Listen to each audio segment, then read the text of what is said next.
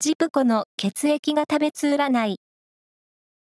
5月19日の運勢をお知らせします。監修は、魔女のセラピー、アフロディーテの石田も M 先生です。まずは、A 型のあなた。今日の発言には説得力があるので、プレゼンやミーティングはいい結果が出そうです。ラッキーキーワードは、アジフライ、続いて B 型のあなた。気持ちが華やいできて、楽しいことを求める気持ちが強くなりそう。ラッキーキーワードは、フレンチレストラン。大型のあなた。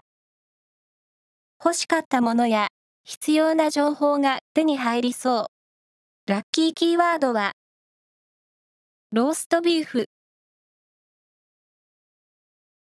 最後は AB 型のあなた。好感度が高く、あなたが光る一日。協力してほしいことが頼めそう。ラッキーキーワードは、アップルグリーン。以上です。